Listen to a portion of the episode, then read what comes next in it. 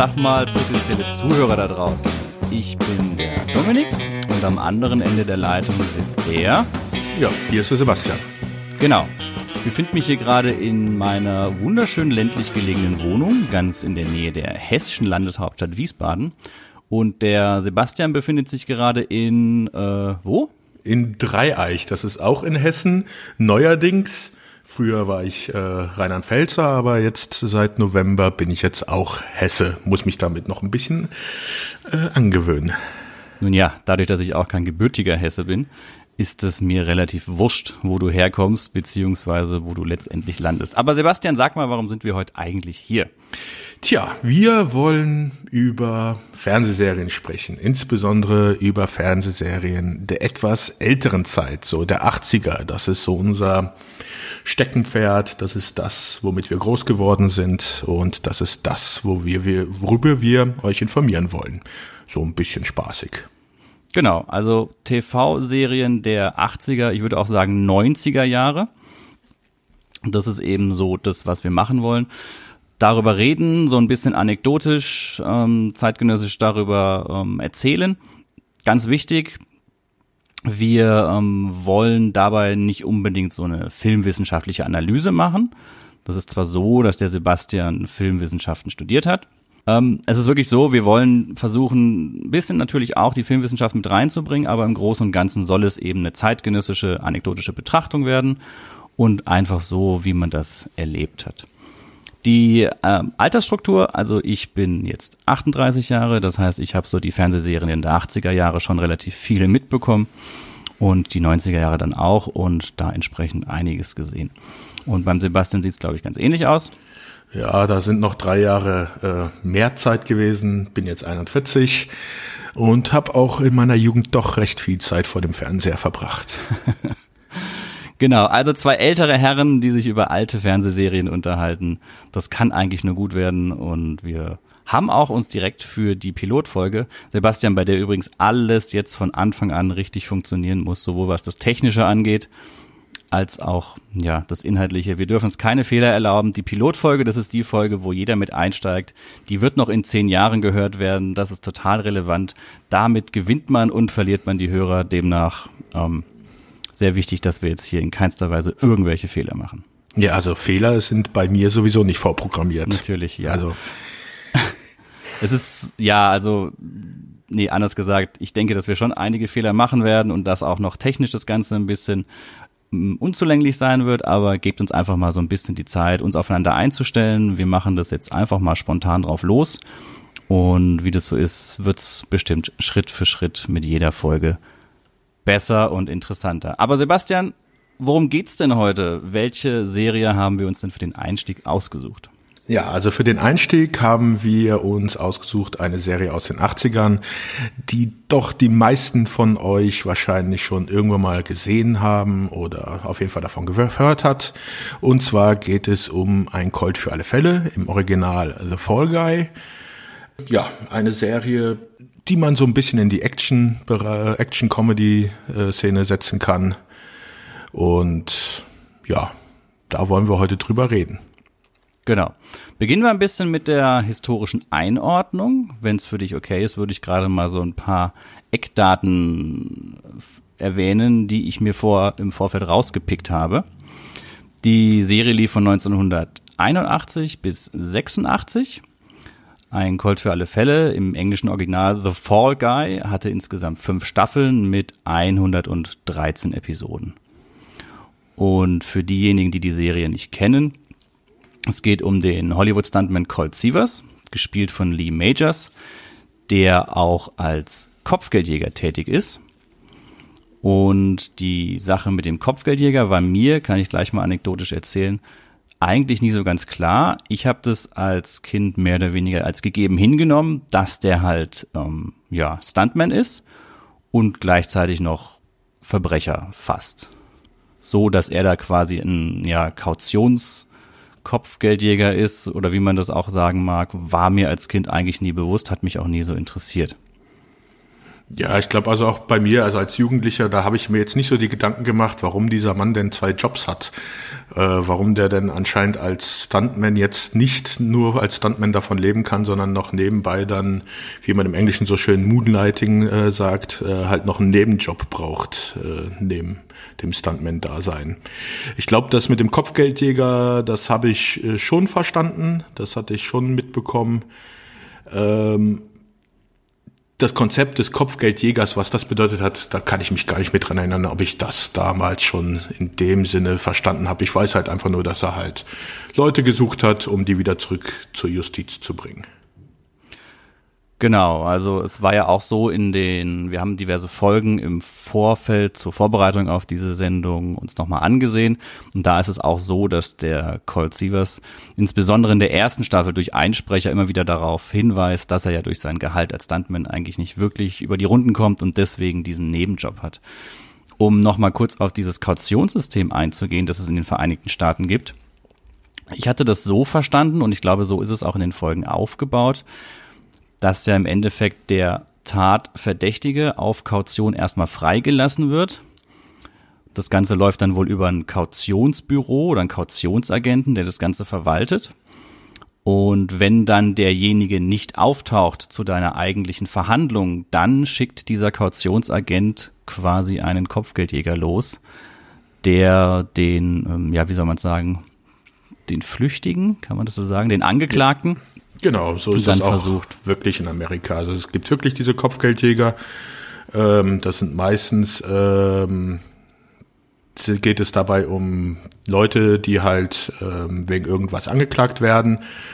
Da gibt es dann in Amerika diese schöne äh, Prinzip der Kaution. Das gibt es auch in Deutschland, dass man dann halt äh, hingehen kann und sagen kann, okay, äh, das ist eine Vorverhandlung und wenn man dann glaubt, dass dieserjenige äh, jetzt nicht unbedingt die Zeit äh, im Gefängnis verbringen muss, bis die Verhandlung startet, ähm, weil es vielleicht keine Flucht, weil das Gericht so keine Fluchtgefahr sieht, dann wird meistens ein, äh, eine Kaution beanschlagt von einem gewissen Betrag, die dann halt auch glaube ich, ähm, ausgerechnet wird anhand dem, was da, wie das Vermögen desjenigen ist, um den es sich dabei handelt bei dem Angeklagten.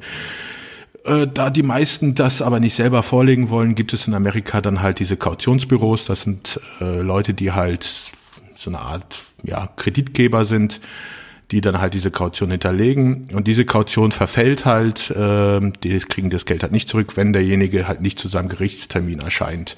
Und deswegen gibt es halt diese Kopfgeldjäger, die dann von den von diesen Leuten ausgeschickt werden, damit die halt dann nach diesen flüchtigen Leuten suchen, damit die zu ihrem Gerichts Termin erscheinen, damit sie ihr Geld wieder kriegen. Mhm. Ja, besser hätte ich es nicht erklären können. Genau. Wen haben wir denn noch? Also wir haben Colt Sievers, wie gesagt, gespielt von Lee Majors, der Hauptprotagonist der Serie. Und er hat ja dann noch ein paar Sidekicks an seiner Seite. Zum einen den Howie. Howie Munson heißt er, glaube ich, genau. gespielt von Douglas Barr. Und vielleicht kannst du noch ein paar Worte zu Howie erzählen.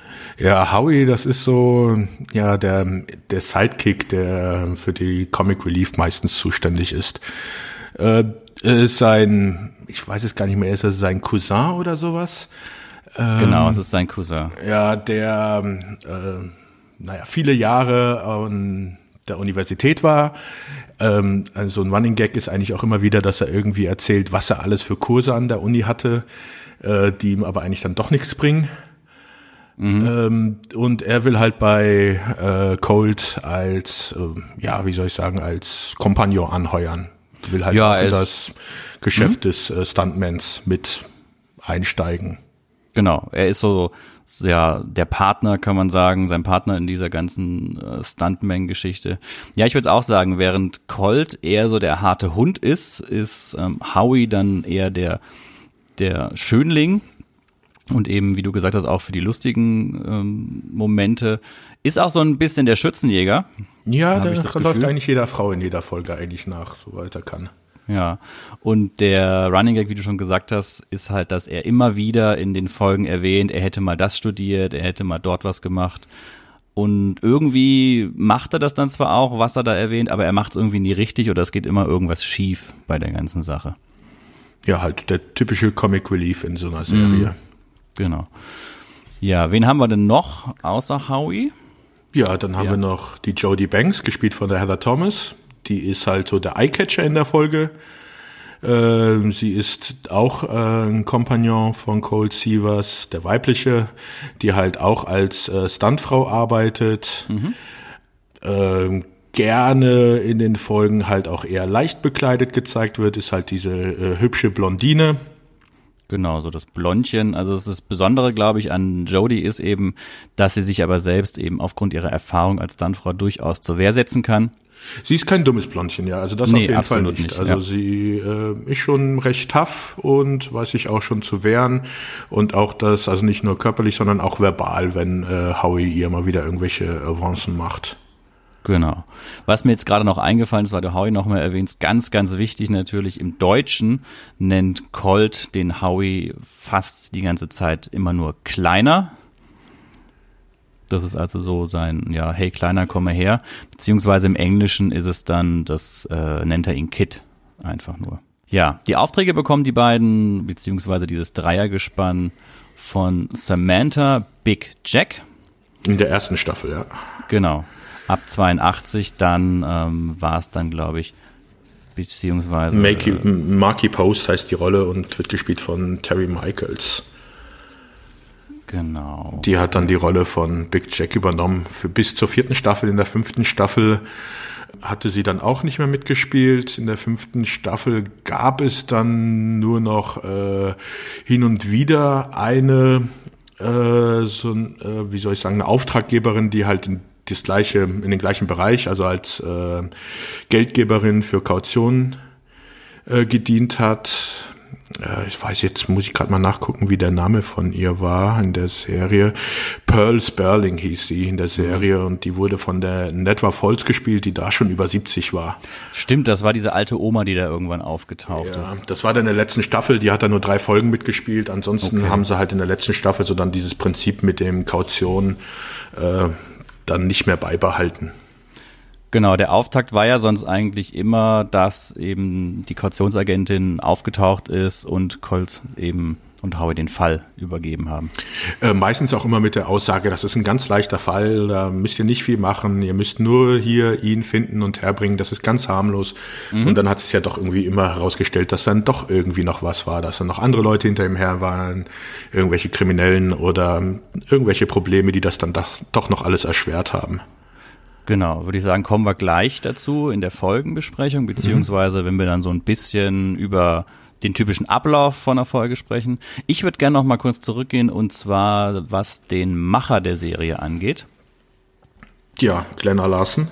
Glenn A. Larson, genau, der ähm, ja ein ziemliches Urgestein ist, so wie ich mir das angesehen habe. Ja, also Glenn A. Larson ist auf jeden Fall ein ganz großer in der Zeit gewesen. Sehr viele Serien selber äh, produziert, aber auch äh, in Zusammenarbeit mit anderen. Also in den 80er Jahren muss man sagen, da ist man an Glenn A. Larson gar nicht vorbeigekommen und das halt auch in allen möglichen Genres. Also zum Beispiel hat der Kapstern Galactica gemacht äh, oder Buck Rogers, was ja eindeutig im Science-Fiction-Bereich äh, anzusiedeln ist. Dann hat er auch sehr viele Krimi-Sachen gemacht. Simon und Simon zum Beispiel, äh, glaube ich, war er auch irgendwie mit dabei. Er hat auch Magnum PI gemacht. Zusammen mit Belisario, genau. Ja. Das war auch eine Serie, zu der wir unbedingt mal kommen sollten dann im Laufe Ja. dieses Podcasts. Auf jeden Fall. Ähm, dann glaube ich auch Knight Rider äh, ist ähm, aus seiner Idee entstammt. Also da ist schon einiges äh, hinten dran. Also über diesen Mann werden wir auf jeden Fall häufiger reden in, der, in unserem Podcast. Ja, ist auch allerdings schon verstorben ähm, im November 2014. Hatte aber auf alle Fälle ein sehr äh, bewegtes Leben mit unglaublich vielen Serien, die man kennt. Und ja, ist der Mann und der Macher dahinter. Naja, ist ja auch 77 Jahre alt geworden. Das ist schon ein akzeptables Alter gewesen. Ja, mit der Vita auf alle Fälle. Ähm, okay, wollen wir noch irgendwas zu den einzelnen Schauspielern sagen oder wollen wir direkt bei den Serien einsteigen? Ja, ganz kurz noch zu Glenn Larson, was man da vielleicht noch erwähnen sollte, ist halt, dass er ähm, finanziell und äh, bei den Zuschauern immer die Serien sehr gut angekommen sind.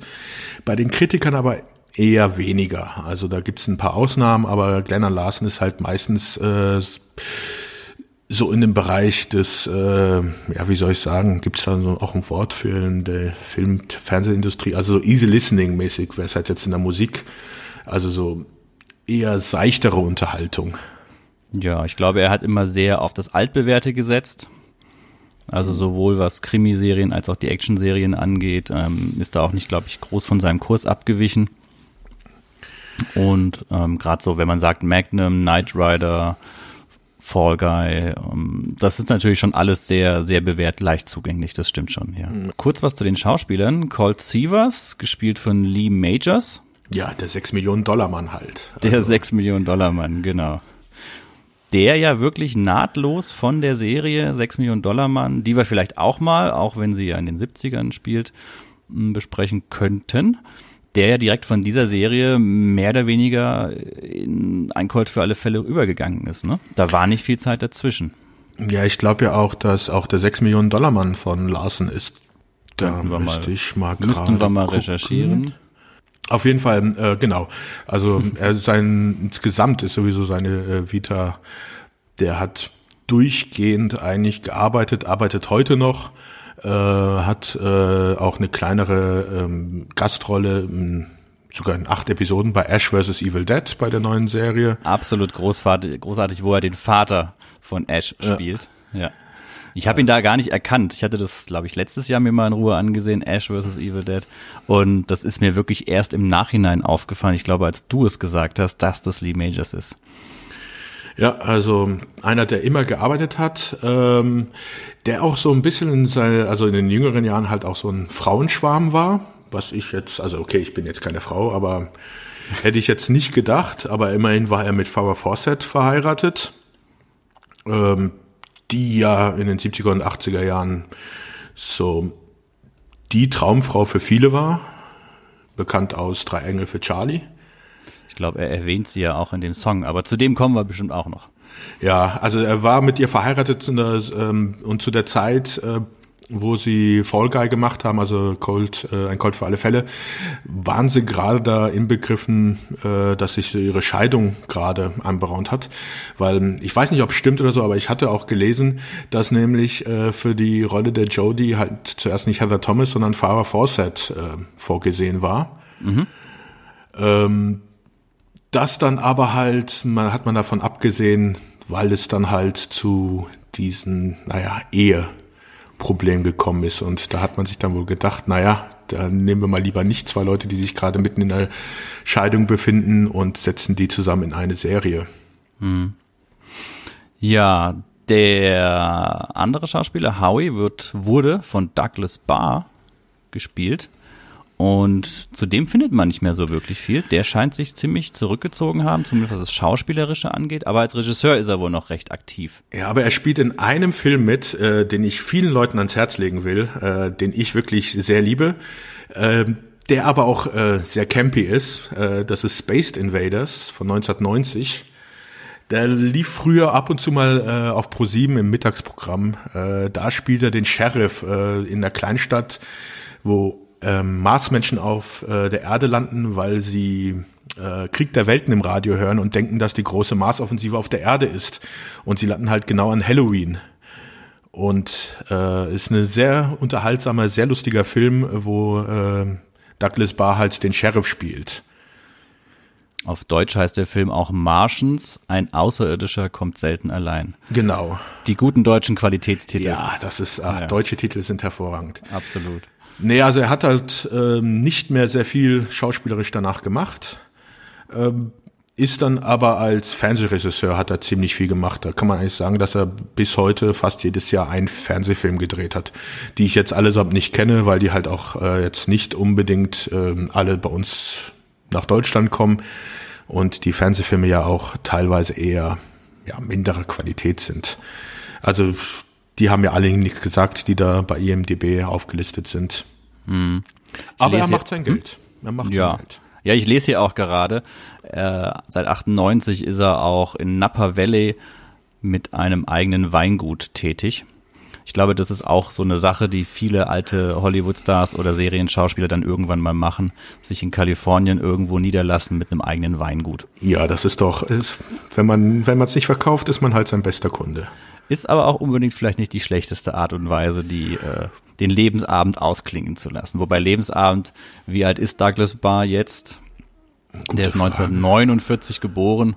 Also, naja, geht eigentlich noch. Hat noch ein paar Jahre vor sich, der Gute. Dann ist er jetzt 70 bald. Oh, das ist schon ein ordentliches Alter. Ja, wollen wir noch irgendwie über einen Schauspieler sprechen? Vielleicht ja, über Heather Thomas, Heather Thomas natürlich was sagen, die ja, ja als Pin-Up-Girl dann bekannt geworden ist. Ähm, da dürfte wahrscheinlich auch diese eine Szene aus der Serie äh, gut dazu beigetragen haben. Ich weiß nicht, ob du dich an die Szene erinnerst, die ist auch im Vorspann, wo sie in diesem Bikini durch diese Western-Schwingtür reinkommt. Ich weiß überhaupt nicht, welche Szene du meinst. Als Kind waren mir derartige Szenen völlig egal. Ich habe da nie hingesehen. Ähm, ja, natürlich. Ich glaube, der Bikini war blau. Sogar. Genau, ja. Und äh, sie hat noch ab und zu mal was gedreht. Ich sehe gerade, sie hat sogar noch 2014 hat sie mal nach 16 Jahren Pause hat sie mal wieder wo mitgespielt. Aber sie ist halt eher durch ihre Drogeneskapaden dann bekannt geworden. Hatte wohl Kokainprobleme. Und ja, man muss halt genau. halt sagen, dass äh, ein Colt für alle Welle einfach ihr größter Erfolg war und dass danach nichts mehr kam. Das ging auch schon mit den Drogenproblemen wohl Mitte der 80er los, noch während der Dreharbeiten von Ein Colt für alle Fälle. Ja, der Erfolg halt. Da können nicht alle mit umgehen. Und ähm, ja, also es ist wohl, ich weiß, also sie hat es wohl irgendwann überwunden, glaube ich. Ja, man sieht ja auch äh, jetzt Bilder von ihr im Netz, wenn man sucht, äh, neueren Datums. Und da muss man halt sagen, also sie sieht immer noch recht gut aus für ihr Alter. Also nicht so, wie man sich irgendwelche Junkies vorstellt, die halt vollkommen abgefragt sind irgendwelche Crystal Meth Junkies, wie man sie aus Breaking Bad kennt. Genau, oder von irgendwelchen äh, Fotos der Polizei, wenn mal wieder ein Star verhaftet worden ist. ja, schön. Dann haben wir ja so mehr oder weniger die historische Einordnung. Fällt dir dazu noch irgendwas ein oder wollen wir dann einfach Vielleicht mal Vielleicht noch ein bisschen noch kurz noch was zu diesen beiden äh, Auftraggeberinnen. Einmal zu Big Jack, die Joanne Flug. Ähm, die ist halt auch ähm, damals eine bekanntere Schauspielerin gewesen, hatte zum Beispiel bei dem Film MASH mitgespielt, also bei dem Film, nicht bei der Serie, hatte auch schon sehr viele Serien, hatte sie Gastauftritte, war auch bekannt als Susan Storm in der Fantastischen Vier-Serie von 1967. Also da hatten sie sich schon äh, eine bekanntere Schauspielerin dann für die Rolle genommen. Mhm. Äh, die dann halt, wie gesagt, nach der ersten Staffel dann auch aufgehört hat. Die wurde dann ersetzt durch Marky Post, die vielleicht einige äh, von Harry Wundersame Strafgericht kennen dürften. Im englischen Original heißt es Night Court. Da hat sie die äh, Staatsanwältin gespielt. Auch eine sehr schöne Comedy-Serie. Äh, ich glaube auch 80er, ja, 80er bis 1992. Vielleicht auch mal eine Serie, über die wir sprechen könnten. Mhm. Ist eine sehr lustige äh, Comedy-Serie in einem Gerichtshof halt. Ja, wenn wir es soweit haben, wie schaut es bei dir aus? Wollen wir mal bei den Folgen einsteigen, beziehungsweise? Können wir gerne machen, ja. Okay. Das Wichtigste, was ich erstmal gerne erwähnen würde, ist der Song, die Titelmelodie. Spielen wir die an dieser Stelle ein? Äh, können wir kurz machen. Ich weiß nicht, wie das mit rechtlichen Dingen ist, aber es gibt ja dieses Zitatrecht. Auch innerhalb der Musik muss ich mal nachgucken. Also ein paar Sekunden werden wir einspielen können. Alles klar. Wenn ihr das jetzt hört und es ist ähm, nichts zu hören von der Musik, dann wisst ihr, dass wir es entweder vergessen haben oder es nicht konnten oder sonstige Gründe dagegen sprachen. Ja, aber das ist auch das, was mir wirklich absolut hängen geblieben ist in der Erinnerung, dieses Titellied. Natürlich auf Englisch gesungen, von Lee Majors sogar. Ähm, damals in dem Alter, als die Serie lief, da wollte ich auch noch gerade zu kommen. Wann lief die Serie denn? Das ist, ich, ich war übrigens absolut davon überzeugt, dass die Serie auf dem ARD lief. Weil ich irgendwie die Fernsehzeitung so in Erinnerung hatte, dass ARD immer auf der linken Seite stand, ZDF auf der rechten Seite und das dritte Programm dann irgendwie auf der ganz rechten Seite. Für die jüngeren Zuschauer, die sich das nicht mehr, Zuhörer, die sich das nicht mehr so richtig vorstellen können, in den 80ern, da hatten wir zumindest, beziehungsweise die meisten hatten noch, ja, drei Programme. Das waren genau. die beiden öffentlich-rechtlichen, ARD und ZDF. Und bei uns war es, ich bin ja in Süddeutschland aufgewachsen, da war es noch Südwest, das Südwestfernsehen. Da liefen dann so Sachen wie Telekolleg oder lokale Nachrichten, aber das war ziemlich uninteressant. Also ich war felsenfest davon überzeugt, das lief auf dem ARD, so im Abendprogramm. Aber nein, das Ganze lief tatsächlich auf dem ZDF. Erstausstrahlungstermin war wohl der 8.3.1983. Und ähm, später dann die Folgen liefen dann von 83 bis 86 auf dem ZDF durch.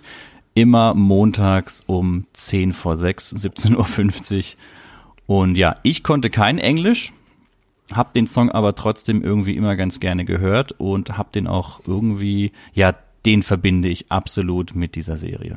Was man noch zu den Folgen sagen sollte, vielleicht ist, äh, wie wir hatten ja ganz zum Eingang gesagt, dass es 113 Folgen in fünf Staffeln gab.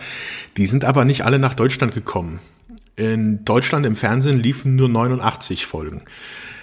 Warum die ZDF sich damals dazu entschieden hat, nicht alle Folgen zu kaufen, da habe ich leider nichts dazu gefunden. Ähm, man kann aber die Folgen, die es in der ersten und in der zweiten Staffel es nicht äh, nach Deutschland geschafft haben, kann man sich aber auf den DVDs, die erschienen sind, äh, anschauen. Die wurden dann nämlich nochmal komplett äh, mit den Originalsprechern neu synchronisiert und dann auch mit in diese zwei DVD-Boxen reingenommen. Mhm.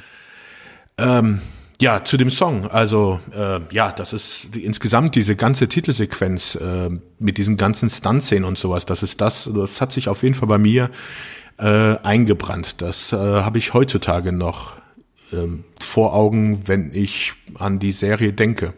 Absolut, Besonders, ja. weil ja auch viele Szenen in diesem Intro äh, gar nicht aus der eigenen, aus dieser Serie stammten. Das war immer sowas, wo ich drauf gewartet habe. Es gibt so ein paar Szenen, zum Beispiel, wo ein Stuntman an der Kufe eines Helikopters äh, durch die ja, habe ich auch noch in Erinnerung, ja, durch diese Felsenlandschaft, die man halt aus diesen typischen Western-Filmen kennt, fliegt oder ein Auto, das in den Zug reinkracht. Und da habe ich immer in der Serie drauf gewartet, wann denn diese Szenen kommen, weil das war so ein typischer Trail, äh, ein typisches Intro bei dieser Serie, das halt häufig aus äh, Teilen von Folgen halt zusammengestellt ist. Genau, es sind ja im Endeffekt, das ist Stock-Footage nennt man sowas, nicht genau. wahr? Wenn man halt irgendwelche, also es ist natürlich zur Einstimmung, thematisch passt es schon, es sind halt diverse Stunts, Action-Szenen, sollen wohl jeweils immer Colt darstellen. Was allerdings mir aufgefallen ist, es sind ja fünf Staffeln bei der ganzen Serie das Intro der Serie verändert sich von Staffel zu Staffel immer ein wenig und es wird immer mehr von diesen Stock-Footage-Szenen wird rausgenommen und es werden immer mehr Szenen, die tatsächlich in der Serie, also immer mehr Stunts, die es wirklich in der Serie gab, genau. eingesetzt. Ja, ähm, das ist halt, weil du halt einfach dann auch auf mehr Szenen zugreifen konntest, äh, weil mhm. du ja mhm. dann am, am Anfang hast ja nur die Folgen von der ersten Staffel, die du gedreht hast Teilweise hast du ja vielleicht die Staffel sogar noch, noch gar nicht abgedreht äh, und die ersten Folgen laufen schon und da musst du halt dann aus diesen Szenen, die du hast, halt was zusammenschneiden und dann hast du einfach später einfach mehr Szenen, weil du auch mehr Folgen hast. Aber ich fand das immer so ein bisschen so einen kleinen Verrat an mir, weil ich halt immer auf diese Szenen gewartet habe, die sie halt aus irgendwelchen Filmen reingeschnitten haben. Weil mir als Junge damals halt noch nicht klar war, dass die halt sowas machen können. Also das, das, also das ist ja unverschämt eigentlich. Da werden dir ja Sachen versprochen, die dann gar nicht gehalten werden, weil ich habe immer auf diese Szene oder auch zum Beispiel wie der, eine, der auf dem Zug steht und dann ist dieses Stoppsignal und dann äh, schwingt er sich drauf. Um er schwingt sich an dieser Stange dann da über genau. den fahrenden Zug. Auch eine oh, ja, Szene, genau. die nicht in der Serie vorgekommen ist, sondern die aus irgendeinem anderen Film dann halt einfach rausgenommen worden ist und dort eingesetzt worden ist in das Intro. Na, ich habe immer gedacht, dass die Folgen, dass ich die halt noch nicht gesehen habe. Aber ich habe auch jedes Mal aufs Neue gehofft. Hatte ich auch damals gedacht. Und da muss ich sagen, ist halt in der Recherche dann irgendwann mal herausgekommen, ach, die haben mich belogen. Das kam gar nicht vor in der Serie. Kaum zu glauben, dass Serienmacher ja. so etwas tun. Ja, unverschämt, oder? Also da müssen wir einmal ein ernstes Wort mit denen reden. Äh, das geht nicht mehr, weil der eine ist ja verstorben, wie wir gerade Ja, da hast du auch wiederum recht. Haben. Ja. Mhm der Song von Lee Majors, der hat ja schon einen ziemlich hammerharten Text, ne? Kann man mal so sagen. Ja, muss ich ganz ehrlich sagen, ich habe ihn nur so phasenweise, so ein paar Ausschnitte im Kopf. Also so wirklich ähm, so ganz gehört habe ich ihn, also nur in der Serie halt, aber da habe ich, wie gesagt, damals als äh, Teenager, wie alt war ich? Na, 1983 dann wahrscheinlich, da müsste ich dann irgendwas, da war ich sechs. Ob ich damals schon direkt bei der Erstausstrahlung gesehen habe, weiß ich nicht. Sagen wir mal, da war ich wahrscheinlich acht, da habe ich halt noch nicht so auf den Text geachtet. Ähm, auch habe ich die äh, Single nicht besessen oder die Platte, weil das Lied ist ja auch immerhin äh, rausge äh, ausgekoppelt worden, ähm, ist auf einer Platte erschienen, war sogar in Deutschland recht erfolgreich, glaube ich, Das war, sogar in den Charts. richtiger Erfolg. Der, das war in den Charts, das war ein richtiger Erfolg der Song. Ich finde es jetzt gerade auch auf die Schnelle nicht, was die Recherche angeht, aber ähm, das Ding lag, glaube ich, noch als Schallplatte auch bei meinen Eltern im Regal, beziehungsweise es war keine ganze Schallplatte, sondern diese, na, es sind keine Maxi-CDs, was war denn das? Diese kleinen Vinyl-Schallplatten. Maxi-Platten, also Singles Maxi oder sowas, also Ja. je nachdem. Also das, ähm, daran erinnere ich mich auch, ja. Ja, aber der Text, also es ist, ist ja so ein Ding, in dem er eigentlich singt, ähm, mit welchen oder wie vielen Frauen er zusammen war. Tja, So ein bisschen. wer macht das nicht? Und ähm, dass er eben, er singt ja dann hier auch I die for a living in the movies and TV. Also dass er eben immer so dieser Typ im Hintergrund ist, der halt einstecken muss und ähm, dafür aber auch nicht wirklich was zurückbekommt. Es ist eben, er ist so ein bisschen der Underdog. Man muss ja auch sagen, dass diese ganze Serie eigentlich auch nur auf diesem Song basiert. Also es war damals, der Song ist geschrieben von Dave Somerville, das ist der Sänger von den Diamonds, falls, man's, äh, falls man diese Band noch kennen sollte. Der hatte einen, einen Auftrag gekriegt, einen Song zu schreiben über einen unbekannten Stuntman. Das hat er dann auch gemacht, aber diese Produktion ist niemals äh, weiter vorangeschritten. Dann ist er irgendwann mal, er ist wohl mit Glenn Alassen äh, befreundet gewesen und die beiden sind zusammen in Urlaub geflogen nach Hawaii. Und äh, Somerville hatte halt noch den äh, Song dabei in seiner mit seinem Gitarrenkoffer, so heißt es, äh, so sagt man. Und er hat halt Larsen diesen Song vorgespielt und Larsen hatte auch wohl schon immer mit diesem Gedanken gespielt, eine Serie über einen Stuntman zu machen. Jetzt hat halt Somerville dann Larsen diesen Song, die Ballade über den unbekannten Stuntman vorgespielt. Und ähm, da hat dann Larsen gesagt, komm, da machen wir eine Serie draus. Wie man das halt so macht, Ja, ne? natürlich. Komm, da machen wir eine Serie draus, ja. Dann haben sie halt äh, einen kurzen Pitch zusammengesetzt. Da mm, hatten dann gerade mal, wenn da- das ist halt immer so die Frage, was so Legendenbildung ist und was wie es dann wirklich die Wahrheit ist.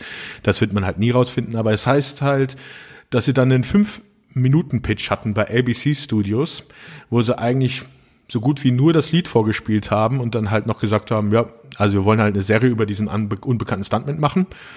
Und da hat ABC gesagt, na okay, äh, hier habt ihr mal das Geld für die Pilotfolge. Naja, es waren halt die 80er, ne? Da Ja. ein Wort noch ein Wort. Ja. Da saß das Geld noch locker und da hat man einfach mal die Sachen gemacht. Klar. Ja, und da ist halt auch die Frage, wenn dann halt jemand kommt wie Glenn Alassen, der sagt, er hat eine Idee für die Serie, das dürfte wahrscheinlich halt auch schon ein Gewicht haben, im Gegensatz zu, wenn da irgendein Unbekannter kommen würde. Ja.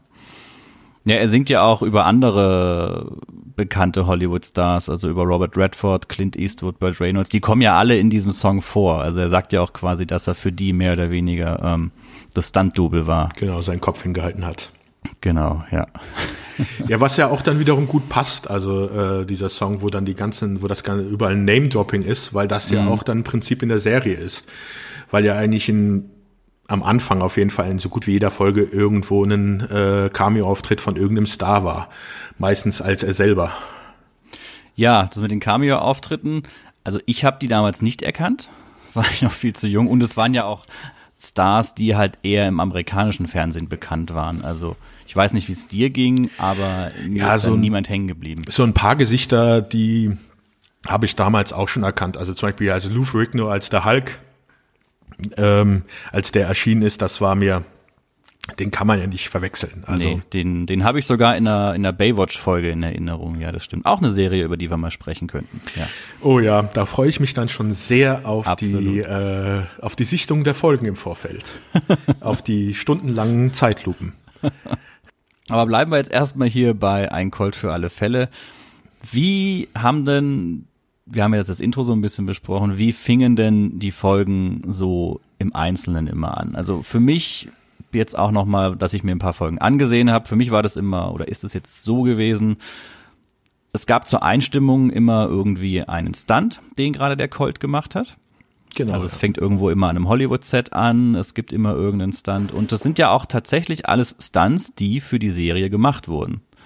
Genau, also da war die Serie schon sehr aufwendig, was die da an Stunts und was die da an Autos verschleißt haben mhm. innerhalb der fünf Staffeln, das äh, ist schon ordentlich. Also da also, hat man sich ja. nicht lumpen lassen. Da wurde letztendlich was abgefeuert schon mal so zu, zum Beginn. Oder alternativ war es ja dann auch so, dass anstatt, dass man den Colt gesehen hat, dass man irgendwelche Schurken gesehen hat, die äh, ihren dunklen Machenschaften nachgegangen sind. Das fing ja dann immer auch oft an mit wieder so ein bisschen Stock-Footage, um den Rahmen zu zeigen, zum Beispiel irgendwelche Luftaufnahmen von Städten. Genau, ja. Irgendwelche Videoaufnahmen, wo die Folge unter Umständen spielt, wo das Ganze stattfinden könnte. Einfach um dem Zuschauer so ein bisschen ja ein Gefühl zu geben, was das Thema der Folge ist. Und dann ja irgendwelche Schurken, die in irgendwelchen Hinterzimmern schlimme Dinge getan haben, die, äh, wo es dann später eben die Herleitung für den Fall, für den Colt dann entstanden ist. Genau, also man muss sagen, dass halt ein Colt für alle Fälle äh, überhaupt keine Serie in dem Bereich ist, in diesem Who's Done It. Also es ist, man muss nie rätseln, wer ist der Bösewicht. Ähm, wer wird gejagt, das wird eigentlich meistens innerhalb der ersten fünf Minuten schon komplett erklärt, so dass man sich dann halt auf die Action konzentrieren kann. Mhm. Was mir immer bei diesen, gerade bei diesen Einstimmungsszenen gefallen hat, man hat sehr viel, ja, sehr viele Bilder von den USA gesehen. Also das war ja bestimmt auch noch Videomaterial aus den 70ern, was da gelaufen ist, 70er, 80er. Und da hat man viel gesehen, wie ähm, Amerika in den 70er und 80er Jahren ausgesehen hat. Fand ja. ich immer super interessant. Jetzt eigentlich noch viel, viel interessanter, weil man sieht da wirklich viele interessante Dinge und teilweise auch, ja, ich würde mal jetzt sagen, ähm, wie, wie schmutzig teilweise das da war. Ja, also sehr deprimierend, muss ich halt sagen, jetzt auch so in der Nachanschau. Äh, also wenn ich mir die Folgen angeguckt habe, das hat immer alles sehr deprimierend gewirkt, diese Stadtaufnahmen. Halt wirklich alles eher, sieht billig aus, es ist äh, runtergekommen teilweise, sehr dreckig. Also kein äh, strahlendes Amerika. Das ist aber bei vielen Serien so. Ich weiß aber nicht, ob da auch noch so ein bisschen äh, das äh, Bildmaterial da noch ein bisschen mit äh, hineinspielt. Mhm. Die Qualität einfach von, äh, von den Bildern, die man zu der Zeit produziert hat, ob die halt jetzt mit Film oder Video gedreht haben, je nachdem.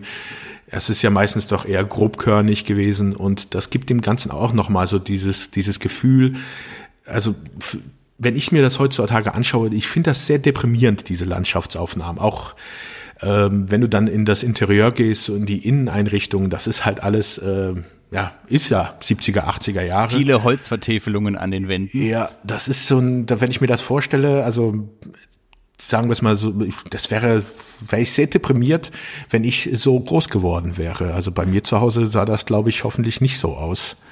Nee, das ist ganz interessant, weil äh, in der Kindheit eben, boah, das ferne Amerika. Amerika waren halt vor allem eine Sache bei mir, das waren immer Hochhäuser.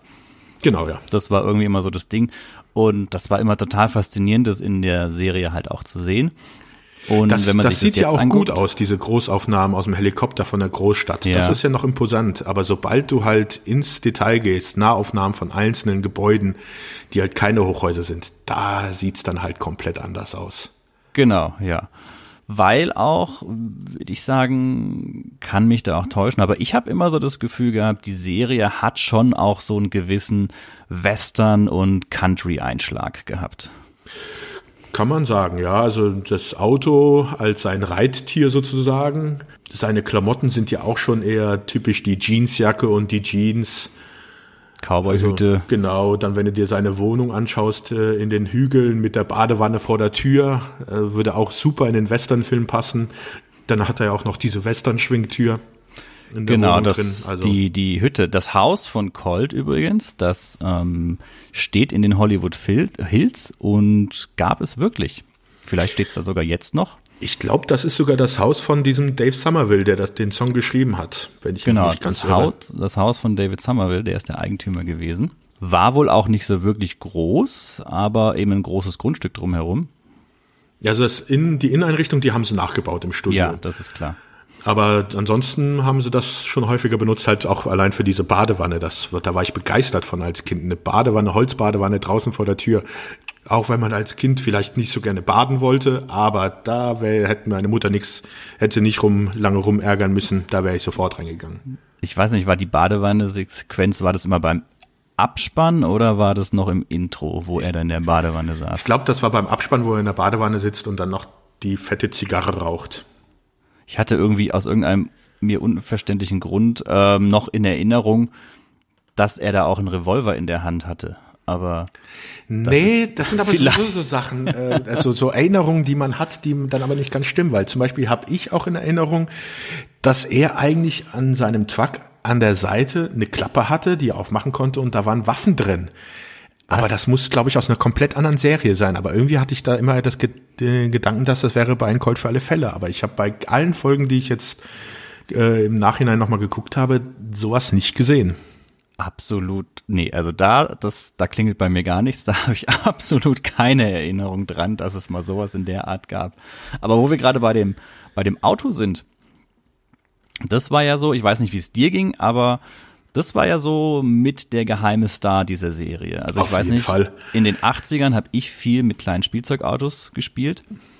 Und ich sag mal, jeder Junge in den 80ern, der ein Colt für alle Fälle gesehen hat, hatte mit Sicherheit ein Auto, das irgendwie, na, ich sag mal, entweder so ähnlich aussah oder das Auto vom Colt darstellen sollte. Ja, selbst heutzutage bin ich noch überlegen, ey, so ein Pickup-Truck ist schon was Cooles, sollte ich mir das nicht zulegen?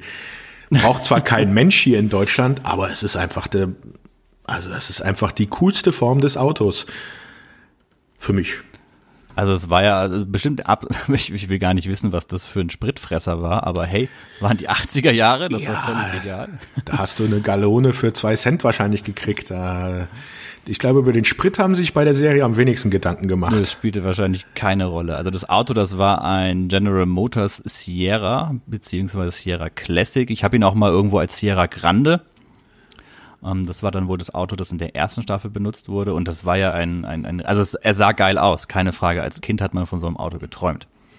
Ja, also super Ding. Ähm, auch, ähm, glaube, einige verschrottet worden in der Serie, weil sie halt doch bei einigen Stunts ist er sehr häufig gesprungen in der Serie. Ich glaube, es gibt keine Folge, wo dieser Truck nicht einmal über einen Erdhügel oder über irgendein anderes Auto drüber springt.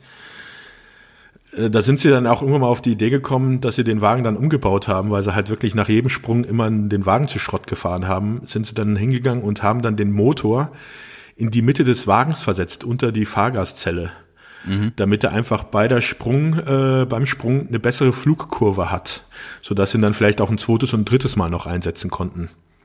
Das sieht man ja auch bei all diesen Stunts, wenn man genauer hinguckt, wenn, wenn die Autos aufkommen wieder was da alles teilweise zu Bruch geht. Ähm, das sieht man auch zum Beispiel sehr stark bei der Knight Rider Serie, zu der wir mit Sicherheit auch irgendwann mal kommen werden.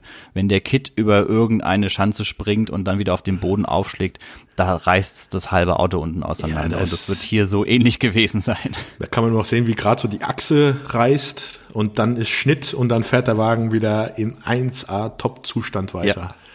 Aber mal so gesagt, wenn du auch von den Autofirmen einfach für jede Folge, was weiß ich, wie viele Autos zur Verfügung gestellt kriegst, äh, weil das ist ja bessere Werbung gab's damals äh, mhm. für den Wagen gar nicht. Also ich möchte nicht wissen, wie die Verkaufszahlen damals hochgegangen sind wegen der Serie.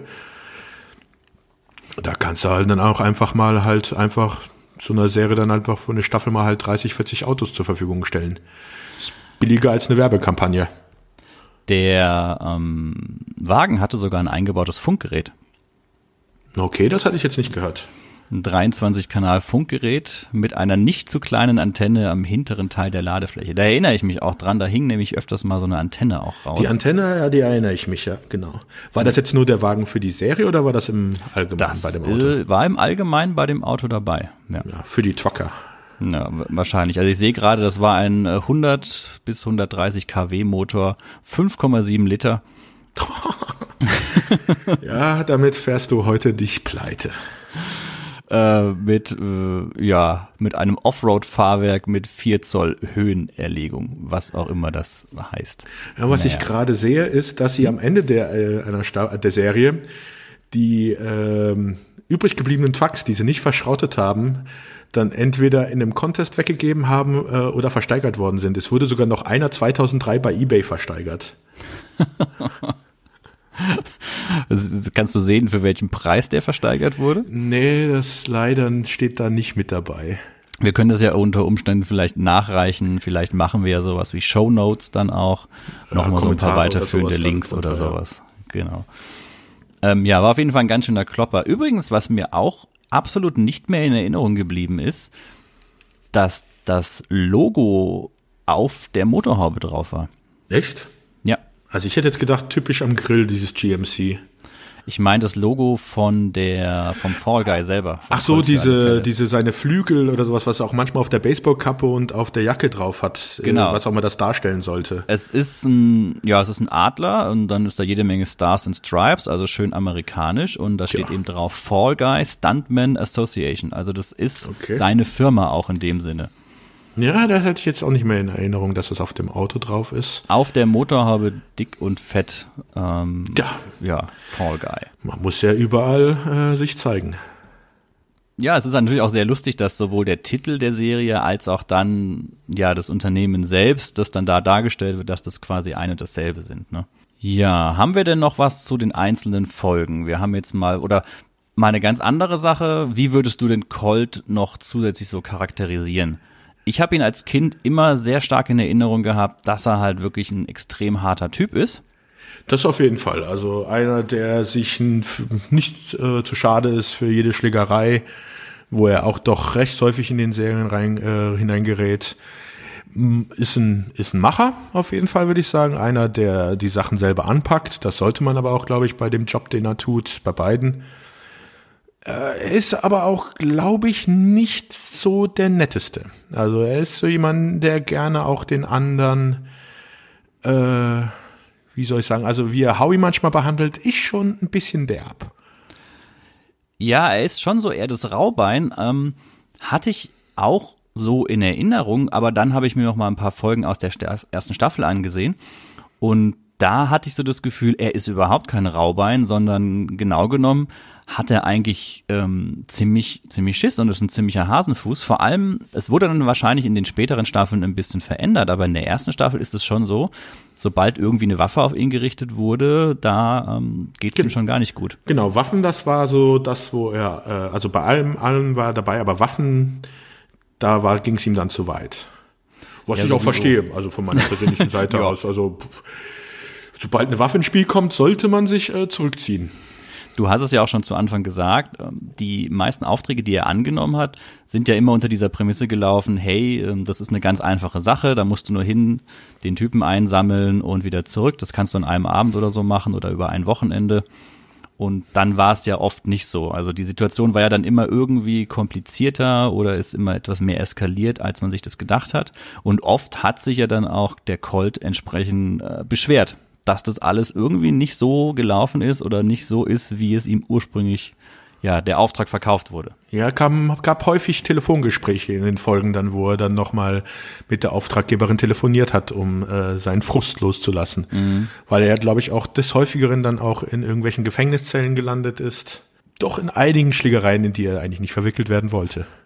Das war ja auch so das Ding äh, bei den ganzen Folgen, dass sich sowohl Colt als auch Howie als auch Jodie, dass die ja immer irgendwie andere Rollen angenommen haben. Die haben sich ja immer irgendwie unter einem verdeckten Namen, einer verdeckten Identität sehr häufig irgendwo versucht reinzuschleichen oder irgendwo Kontakte zu knüpfen. Ja, und das meistens dann im, wenn es Howie war, dann, wo es dann auch meistens schief ging. Genau, ja, gut, wie wir schon gesagt hatten, der war eben der, der Comic Relief, der, der Sidekick, der das Ganze nochmal ein bisschen lustiger machen sollte, ja.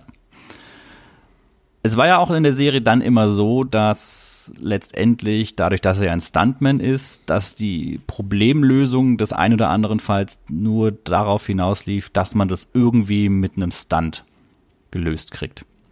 Oder genau. er musste seine Stuntman-Fähigkeiten und Kenntnisse einsetzen, um irgendwas zu erreichen häufig mit dem Auto, aber dann auch sehr häufig irgendwelche Kletterhaken-Sachen, wo er dann eingebrochen ist bei irgendwelchen Büros oder sowas, aber irgendwie immer, immer was mit Stunt, ja. Ich kann mich daran erinnern, dass er eigentlich auch sehr oft immer irgendwo runtergefallen ist oder aus irgendwelchen Fenstern gefallen ist oder ähm, oder rausgesprungen ist. Also dass rausgesprungen ist, sehr genau. durch Fenster gesprungen ist, um dann halt auch auf dem äh, Heckteil seines Pickup-Trucks zu landen. Oder in einem Swimmingpool oder in einem Haufen Pappkartons. Oder halt auch wie in der Intro-Szene, wo sie in äh, weiblicher Uniform er und Howie von der Brücke springen. Von der Brücke springen, genau. In dieser, ich weiß es nicht, war es eine Stewardess-Uniform, diese weiße Uniform. Äh, Militär, glaube ich. Da sind sie aus Militär. dem Militär äh, Gewahrsam geflohen, indem sie sich als äh, weibliche Offiziere verkleidet haben. Und das ist der Wache nicht aufgefallen. Ja, so waren Drehbücher in den 80er Jahren. Ja, das ist so ein bisschen Adventure-Logik, würde ich fast sagen, um äh, zu den Computerspielen zu kommen. Das ist ja so ein bisschen, dass es absurde Rätsellösungen ganz gerne mal gibt. Und ja, wenn man sich entsprechend umkleidet, umzieht, dann war das in den 80er Jahren voll okay. Dann konnte man eine tumpfe Wache einfach mal auf die Art und Weise überlisten. Klar. Ja, das könnte man sowieso auch bei vielen Folgen, auch bei anderen Serien sehen, äh, dass man halt immer dieses Korsett von diesen 42 Minuten von so einer Folge manchmal so das Problem dann bekommen hat, gewisse Dinge aufzulösen, gewisse Problematiken, weil man dann doch viel erzählt hat, dann auf sehr viel eingegangen ist und dann hat man gemerkt, oh, jetzt geht uns langsam die Zeit aus, aber wir müssen das hier auflösen. Und da gab es dann so manchmal so ein paar hanebüchene Zufälle in gewissen Folgen, die dann äh, eingetreten sind. Ja, nicht das ganz saubere Drehbuch schreiben, aber muss sagen, als Kind in den 80er Jahren hat mich das nicht gestört. Das ist ganz interessant, wenn du das sagst, weil ich hatte jetzt beim Wiederanschauen von den Folgen das Gefühl, dass das Erzähltempo furchtbar langsam ist, stellenweise. Also ähm, die lassen sich wirklich Zeit, so ein bisschen die Figuren auszuarbeiten. Dann kommt erstmal ein Stunt vom Colt, dann werden nochmal die Bösen gezeigt, dann gibt's nochmal den Auftrag, dann reist er dahin und so weiter. Also ein Erzähltempo, wo heute, glaube ich, jeder Seriengucker sagen würde, meine Herren, kommt doch mal langsam in die Gänge. Ja, aber das hat sich ja insgesamt über die Jahre verändert. Also jemand, der in den 40er Jahren Filme gesehen hat, der wird wahrscheinlich in den 70er, 80er Jahren sich gedacht haben, oh mein Gott, warum muss das alles so schnell sein? Ich komme ja gar nicht mehr mit. Das ist einfach, alles wird immer viel schneller, äh, wird immer viel schneller erzählt. Äh, das haben wir jetzt auch heutzutage so und das ist halt da ist halt die Frage, wie wir das mal sehen werden, wenn wir jetzt noch so 10, 20 Jahre älter sein werden und dann uns die aktuellen Serien anschauen, ob wir da noch überhaupt dann mitkommen oder ob wir dann sagen, mein Gott, warum muss das alles so schnell gehen? Lasst euch doch mal ein bisschen Zeit für die Charaktere. ja, das kann natürlich sein, dass irgendwann diese, diese Altherrenverstocktheit auch bei uns einsetzen ja. wird. Und dass wir dann einfach nur noch die alten Sachen gucken. Übrigens, was ich gerade noch gefunden habe, die höchste Chartplatzierung von dem Song Unknown Stuntman war im September 1985 und da war der Song tatsächlich auf Platz 11 der Deutschlandcharts. Oh mein Gott. oh mein Gott. Ja, man müsste gucken, was da 1985 sonst noch so in den Charts war. Also der Song ist gut. Menge neue also, Deutsche Welle oder ähnliches. Nichts gegen den Song, das ist ein das ist ein unterhaltsamer Song, aber das ist jetzt nicht irgendwas, wo ich gedacht hätte, dass der halt so in die Charts dann kommt hat man sich wahrscheinlich trotzdem dann gerne. Damals gab es doch noch auch dieses Wunschradio. Da hat man dann wahrscheinlich beim Radio angerufen und sich dann halt das Lied gewünscht. Kann ich mir vorstellen. Hast du das mal gemacht? So Telefon, anrufen beim Radio? Also beim Radio, ich, Radio war sowieso nicht so mein Ding. Also ich wünsche äh, mir den Song bla bla bla und grüße alle, die mich kennen. Das habe ich in meinen 41 Jahren noch nie gemacht. Ich habe das mal gemacht und ich bin auch gespielt worden. Ach, Müsste ich aber nochmal meine Mutter fragen, wann das genau war und welches Lied ich mir da gewünscht habe. Ja, ja, das solltest du lieber vielleicht nicht nachfragen, weil sonst gewisse Dinge äh, bekannt werden, die lieber verschüttet bleiben. Sollen. Ja, oder wir lassen es einfach und ähm, reden nicht mehr darüber. Ja, ähm, es gab insgesamt fünf Staffeln von der Serie und wir hatten ja schon eingangs gesagt, das Intro hat sich dann mehr und mehr verändert. Dadurch, dass es halt immer mehr Stunts dann auch gab, die dann äh, in der Serie stattgefunden haben. Ist es denn mal so gefragt, irgendwelche herausragenden Folgen, die bei dir hängen geblieben sind, beziehungsweise anders auch gefragt, hatte das Ganze eine durchgehende Story oder war das so ganz klassisch der Fall der Woche? Also das war typisch der Fall der Woche. Also eine durchgehende Story gab es da nicht. Es gab zwar mal Folgen, glaube ich, Doppelfolgen, die dann halt über zwei Folgen erzählt worden sind. Äh, eine von diesen war halt auch dort, wo sie sich als diese weibliche Offiziere verkleidet haben. Ähm, ich muss ganz ehrlich sagen, als ich, als es darum ging, dass wir halt über diese Serie sprechen, habe ich versucht, mich dran zu erinnern, ob irgendwelche Folgen mir in der Erinnerung geblieben sind. Und da muss ich halt ganz ehrlich sagen, mir ist keine einzige Folge an sich komplett irgendwie so in, in Erinnerung geblieben, wo ich sagen kann, ah ja, in der Folge ist das und das passiert, die war so toll, da war das und das. Sondern es waren immer nur so Schnipsel, Bildsequenzen, die mir im Gedanken geblieben sind von der Serie, die halt insgesamt ein positives Bild halt zurückgelassen haben von der Serie. Geht mir genauso, als ich mir auch so überlegt habe, naja, was waren denn so die ikonischen Folgen, die total herausgestochen sind, an die man sich erinnert? Muss ich ehrlich sagen, hatte ich auch irgendwie überhaupt nichts, was da hängen geblieben ist. Ich habe beim Wiederangucken dann so ein paar Folgen gesehen, wo ich dachte, okay, die sind ein bisschen besser. Da hat man so das Gefühl, das ist so ein bisschen Einheitsbrei. Im Großen und Ganzen muss man ja sagen, die Serie ist ja nicht schlecht gewesen für die damalige Zeit kommen wir auch noch später kurz zu, ob man sich das denn heute noch ansehen kann. Ähm, aber die Serie war ja dann doch im Großen und Ganzen von Folge zu Folge sehr, sehr unaufgeregt. Also es wurden jetzt auch nicht die, die heißesten Themen der 80er Jahre irgendwie angeschnitten oder thematisiert, hatte ich das Gefühl. Es war immer so Gangster, Stunt, Fall der Woche und gut ist. Genau, also die Serie hat halt von seinen Charakteren gelebt. Also das waren jetzt nicht so eine Serie, wo du sagst, okay, da ist jetzt die Handlung, die ist jetzt im zentralen Punkt, äh, Mittelpunkt dieser äh, Serie, das ist das, was, was einen mitreißt, sondern es waren einfach die Charaktere, die, wie die miteinander agiert haben, die Stunts, die halt einem an der Stange bei der Serie gehalten haben, wo man sich gesagt hat, ja, das ist unterhaltsam, das macht Spaß, das gucke ich mir gerne an. Mhm. Eine Serie, die mir, ähm, eine Folge, die mir in Erinnerung geblieben ist, das war in der zweiten Staffel. Das war die Folge 4, Mighty Myron, beziehungsweise im Deutschen eine Affenkarriere. Das war die Folge ah. mit dem dressierten Affen. Mit dem Affen, der auch bei den beiden Clint Eastwood-Filmen dabei war. Hm, sie, es gab in den 80er Jahren diesen einen bekannten Orang-Utan, glaube ich, genau. der in sehr vielen Filmen aufgetaucht ist, der so sehr viele menschliche Dinge machen konnte. Genau, der hat, das ist, glaube ich, der gleiche Affe, der dann auch bei den Clint Eastwood-Filmen da, der, ich weiß gar nicht mehr, wie der hieß, wo er in dem Cadillac rumfährt. Genau, das ist der gleiche Orang-Utan, ja. Mhm.